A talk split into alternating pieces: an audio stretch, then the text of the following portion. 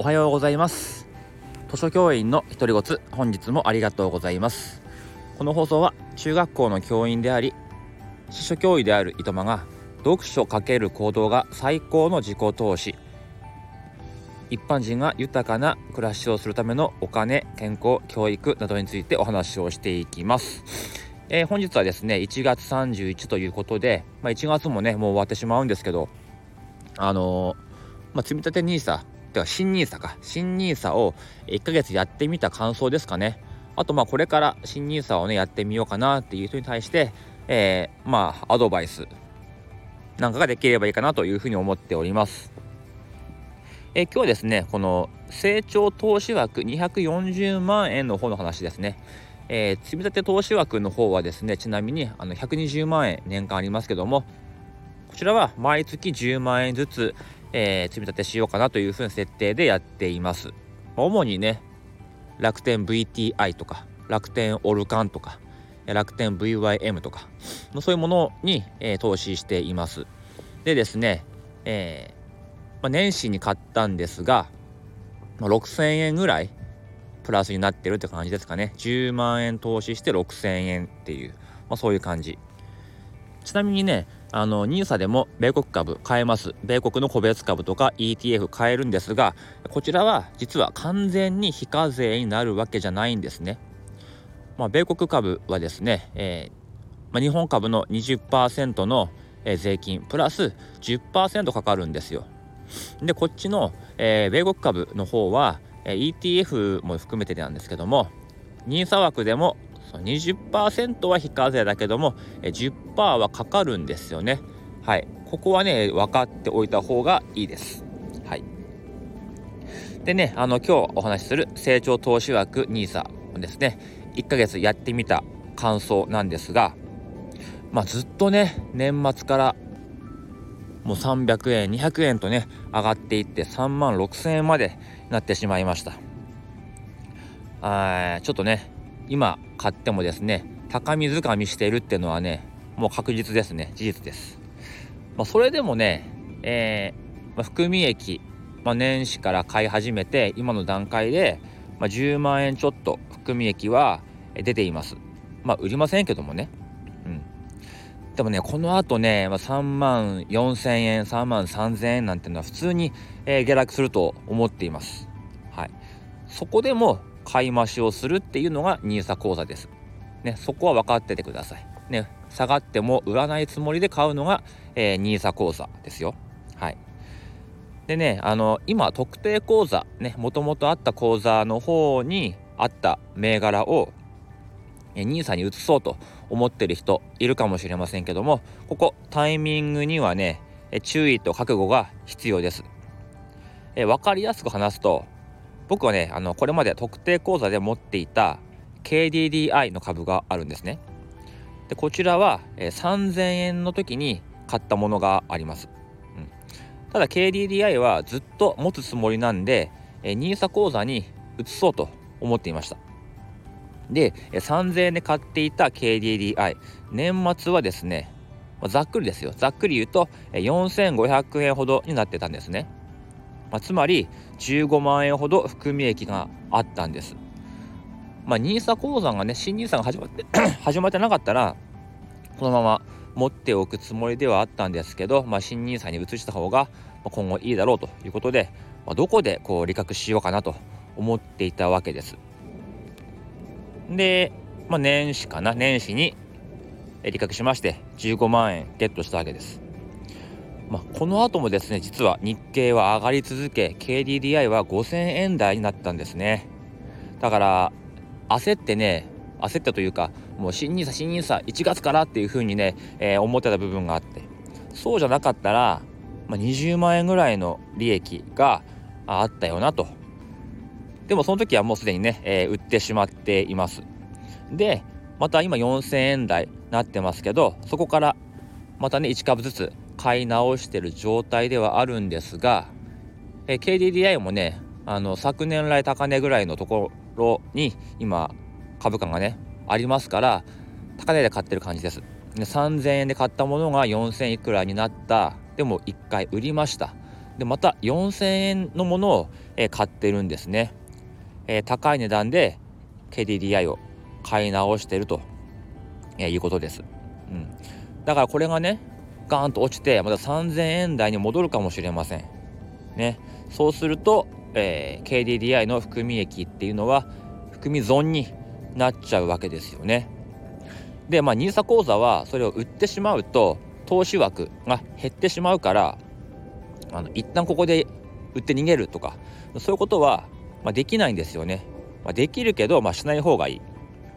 じゃあそうするとしばらくえマイナスのね数字を見続ける生活になりますよね。これやっぱりね健康に悪いです。これまではねずっとプラスだった KDDI がこれからはこれからっていうかねある日を境にずっとねマイナスになってしまう、まあ、そういう日が続いたらえー、嫌ですよね。ちなみにねあのイオンがそうですね。イオン株。イオンは本当株を始めた3年ぐらい前に100株ドンって買ったんですけどそこが一番高い時で僕もあんま分かんなかったんで高い時に100株買っちゃってそっからずるずるずるずる落ちて、うん、マイナス10万円ぐらいまでなっててそれをねずっとね見続けてきて、えー、3年経ちまして最近やっとですねあのプラス1万ぐらいまで戻ったというところなんですよね。本当にね毎日毎日嫌でした。うん、ということで今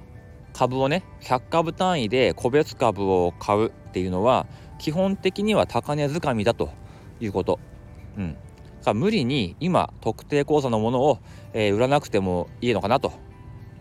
ね、えー、長いですから NISA はね。別に今年1年で全部使い切んなきゃいけないとかそんなこともありませんから今無理に買わなくてもいいし特定口座のものを売る必要もないよと。そういうことですね。はい。でこれからやることはきっと下落します。でその時に、え、買いまして少しずつ少額少額で買いましてって平均取得単価ってものをね下げていってねこのドルコスト平均法っていうんですけどもねそういう少額投資でやっていくのが、いいのかなというふうに思います。ちなみにビットコインも、えー、買い増し買い増し少額でねやっていましたけどついこの1月のこう上昇にねつられちゃって結構大きめの値段を買ってしまったんですよ。もう650万円台の時にね。でも今は、えー、下がってますよねかなり。500万台なってますよね。なので1月に買った分に関してはもうマイナスになってますよね。まあ、ビットコインもね、え、売る気もないしまた300円台でまで、え、下がったとしてもそれはもう買うチャンスですから、え、買い増していこうとは思っていますけどもまあ今年、え、2024年もですねやっぱり改めて長期分散積み立てこれがね一番、えー、一般人にはねあのストレスのないそしてまあほぼ確実にね、えー、最終的には利益が出るそういう方法かなというふうに思っておりますので、えー、これから NISA を買う人はですね是非あの100株で買うんじゃなくて、えー、1株から買える楽天証券とかマネックス証券の1株とかミニ株とか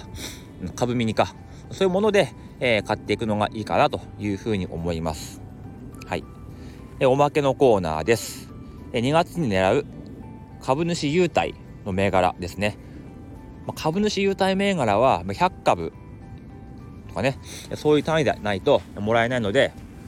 まあ、ある程度ここはリスク取らなきゃいけないんですけども、僕がね、2月に狙う株主優待ですね、えー、良品計画ですね。良品計画、無印です。こちらはですね、去年から優待が始まったんですが、100株持ってると、えー、常に、えー、5%オフのカードがもらえます。はい、これいいですよね。いつも無印が5%引きで買えますよ。カレー、カレー買えますよ。はい。あとは、えクリエイトレストランツホールディングス、通称クリレスですね。これは、あの、磯丸水産とか、しゃぶ菜とか、うん。まあ、東京はね、そういうお店がいっぱいありますので、そこでいつもね、お食事券として買っています。8000円分の、えー、優待もらおうと思っています。あとは、オリックス。ね、オリックスは、今年がラストですね。株主優待ラストの年です。えー、もらおうと思っています。あとは、ハブ。あの、まあ、居酒屋っていうのかな。あの、ビールとか、ねハイボールとか売ってえるスポーツバーみたいなところですねハブ。ここでですね5000円の優待券もらおうと思っています。ハブね僕好きなんですよ。はい。で、えー、優待のね権利月が7月なんですが今から仕込んでいたいのはプレミアアンチエイジングですね。こちら絶賛安値中なんですね。もう下がりまくってますから今はね株価1000円ぐらい。でも2年前だったかな。この IPO で